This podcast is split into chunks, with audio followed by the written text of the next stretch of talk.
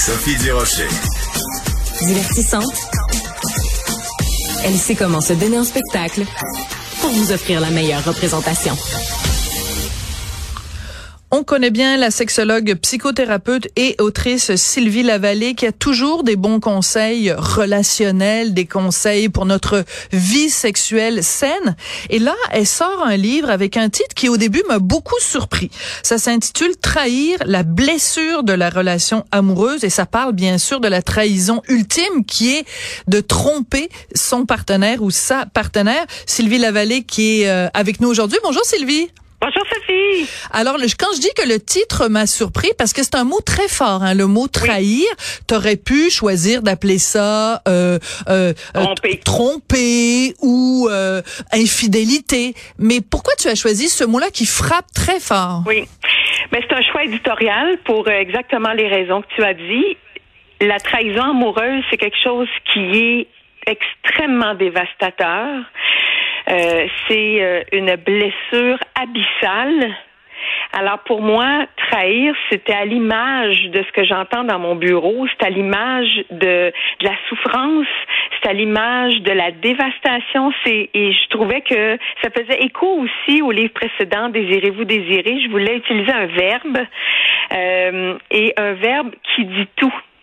C'est un peu comme le, le mot non. Hein, quand on dit non, oui, c'est clair. Euh, peu importe de quel côté Laval kayak était, euh, ça veut dire la même chose. Alors trahir, c'est ça dit ce que ça dit. C'est oui, c'est brutal, c'est frontal, c'est choquant, mais la trahison, c'est ça.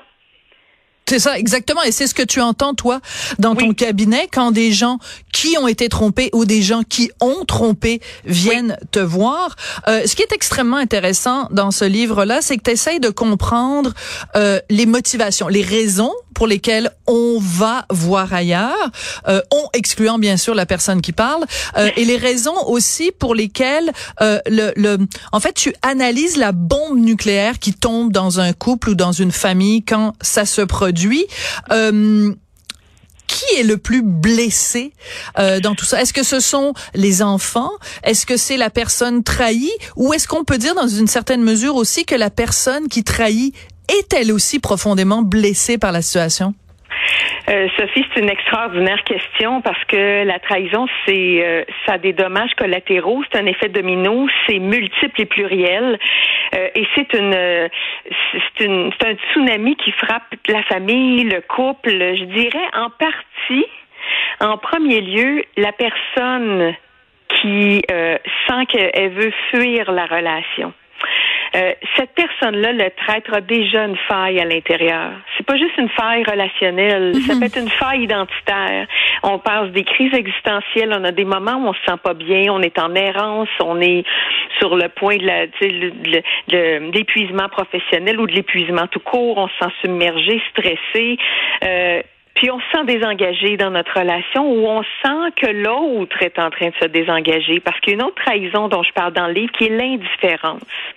Il n'y a rien de pire qu'être avec un partenaire où on s'évertue de vouloir changer des choses, améliorer des choses, qui fait rien qui voit rien, qui entend rien, qui dit rien, et qui reste là, le bateau coule, l'individu est sans qui c'est le seul avec les deux écopes pour vider le bateau, vider l'eau du bateau. Belle là, les bras croisés, avec limite un petit contenant de pilule. Donc, ça fait pas grand chose. Ouais. Alors, ça, là, c'est une, c'est une grande, grande souffrance déjà. C'est, c'est pas quelque chose qui est prémédité. Il n'y a pas un traître qui, qui est fier de me dire ce qu'il a fait. Ils vont me dire, moi, j'aurais jamais pensé faire ça dans ma vie. Ça fait pas partie de mes valeurs, de mes principes, mais il s'est présenté quelqu'un. Il a suffi d'un sourire, un compliment, un message, peu importe, quelque chose d'anodin qui est venu un peu comme la lumière qui, qui s'infiltre qui est venu définir quelque chose. Mhm. Qui, c'est comme si la vie vient me faire une petite jambette. C'est ça. Puis il n'y a jamais personne qui a trahi juste pour le fun là. C'est il y a une raison il y a un contexte à tout ça. Euh, la grande question la grande question qui se pose euh, Sylvie c'est le dire ou ne pas le dire? Parce que tu racontes dans le livre à un moment donné euh, quelqu'un donc euh, que, qui a consulté auprès de toi et qui euh, donc son chum le traitait la traitait plus ou moins bien était plus ou moins affectueux. Il est parti en voyage elle l'a trompé dans le lit conjugal. Oui. et c'est seulement des années plus tard qu'elle l'a dit dit. Et ce que tu expliques dans le livre, c'est que même si c'est des années plus tard, elle, elle pensait que ça allait bien se passer et ça a été un drame. Est-ce qu'elle aurait, est-ce qu'elle aurait mieux fait de ne rien dire? OK. Ça aussi, c'est un extra, c'est comme un, dilemme cornélien. Il y a comme pas de bonne avenue parce que euh, le, traître euh, vit avec son secret. Hmm. Un secret, on peut être gardien du secret, on peut être prisonnier du secret. Alors, euh, si tu euh, organises une fête surprise pour ton amoureux, tu es gardienne du secret, tu gardes ah, une joie. C'est bien dit.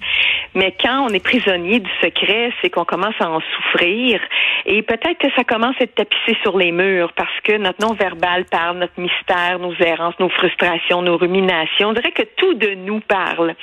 Alors les gens, les traits qui décident de le dire, ils se libèrent eux mais on dirait qu'ils soupçonnent pas la détresse que ça, va engendrer et le coup de poignard à l'âme que ça va créer. Alors souvent, on se questionne sur l'intention cachée. Ne serait-ce pas un plaisir sadique?